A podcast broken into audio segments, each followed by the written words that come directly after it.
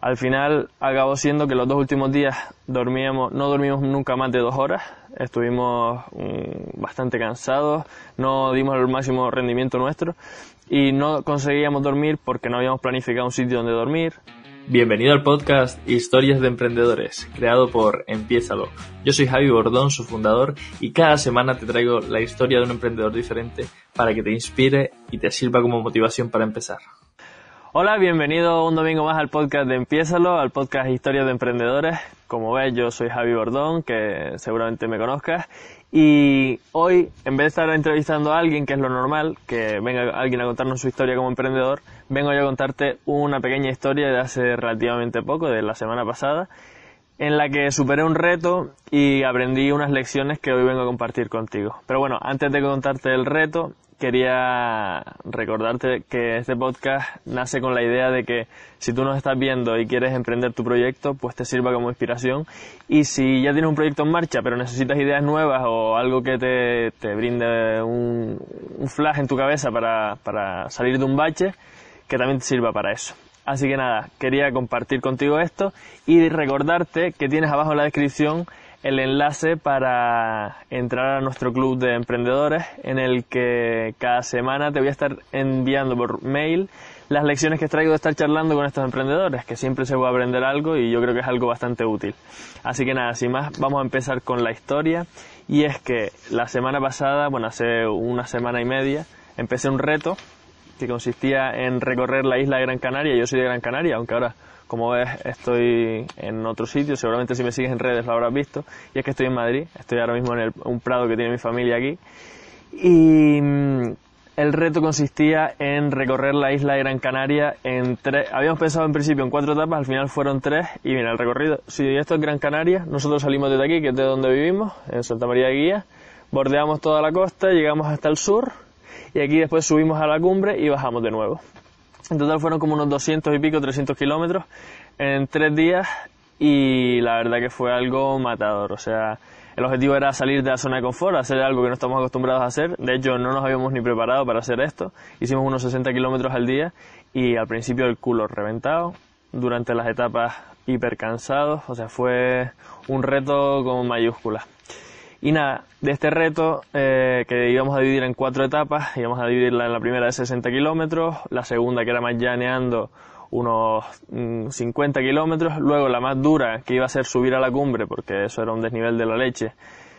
Eh, teníamos pensado hacerlo también 47, 50 kilómetros y la última de descanso de unos 30 kilómetros, prácticamente todo en bajada. Al final las cosas no salieron así, ya luego te irás enterando de cómo fue el reto, pero, pero nada, empezamos con las lecciones que no me quiero enrollar más. Son lecciones que extraje de esta aventura, porque yo creo que de todo se puede aprender, y que las aplico a mis negocios y que creo que tú podrías aplicarlas en tus emprendimientos si, si lo llevas a cabo, que espero que tú sí también. Lección número uno.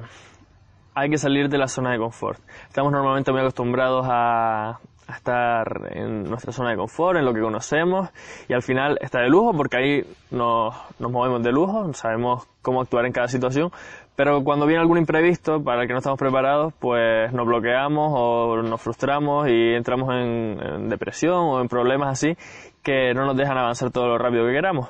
Entonces, estar preparados para constantemente estar saliendo de la zona de confort creo que es algo súper bueno, que además salir de la zona conocida nos ayuda a aprender cosas nuevas, porque lo que ya conocemos, obviamente ya lo conocemos.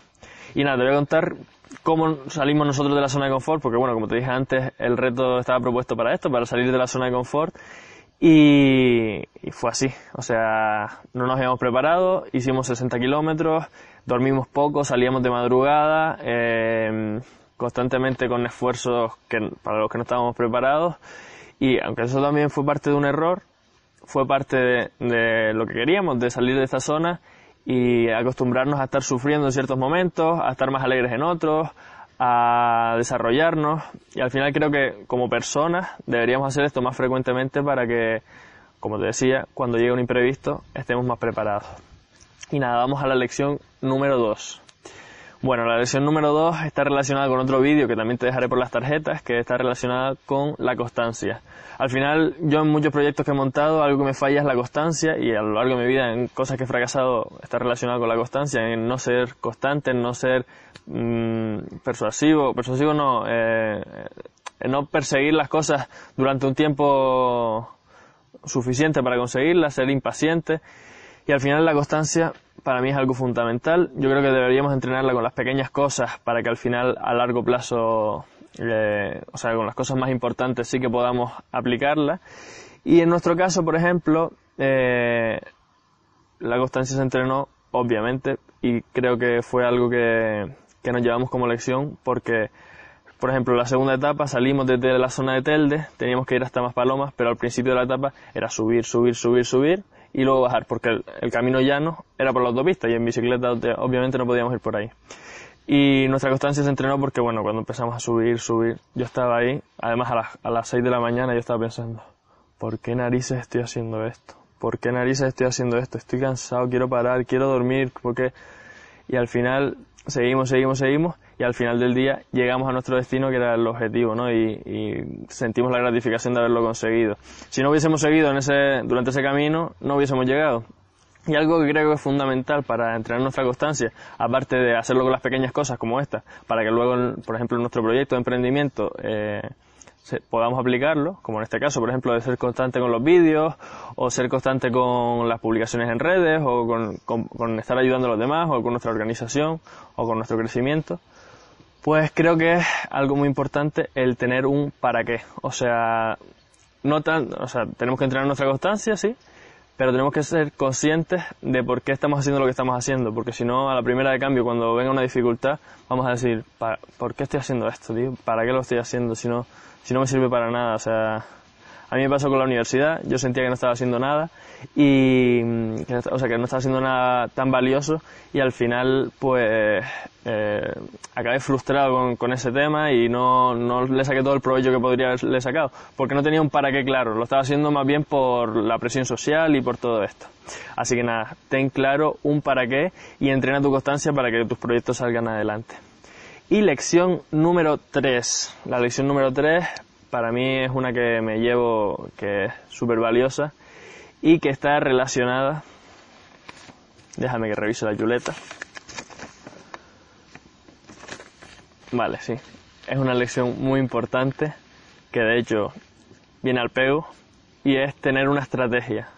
Al final, cuando montamos un proyecto, a mí me ha pasado muchas veces que lo monto sin tener una estrategia clara y al final voy dando palos de ciego, voy por aquí, voy por allá, estrategia de marketing esta, la otra, no sé qué, no sé cuánto, y al final no llego al objetivo final, no consigo lo que me había planteado porque no tenía una estrategia previa y no me puedo agarrar a esa estrategia para seguir un camino.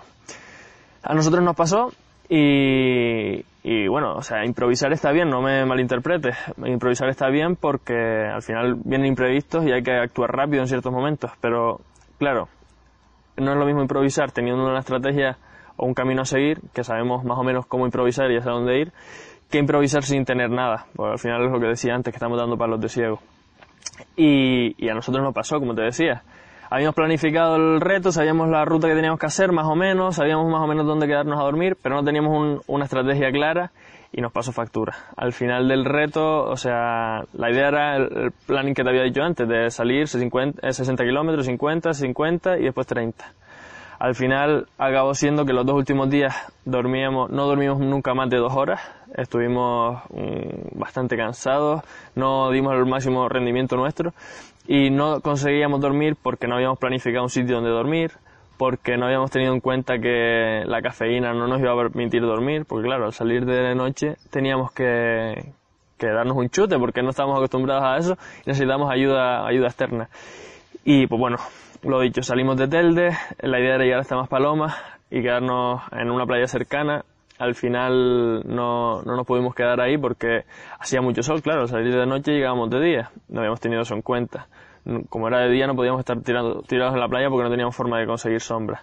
Dijimos, bueno, pues seguimos un poco más, buscamos un sitio con sombra y ahí nos quedamos. Llegamos a una playa que podría ser un sitio bueno, pero al final ahí había un montón de gente y era imposible dormir.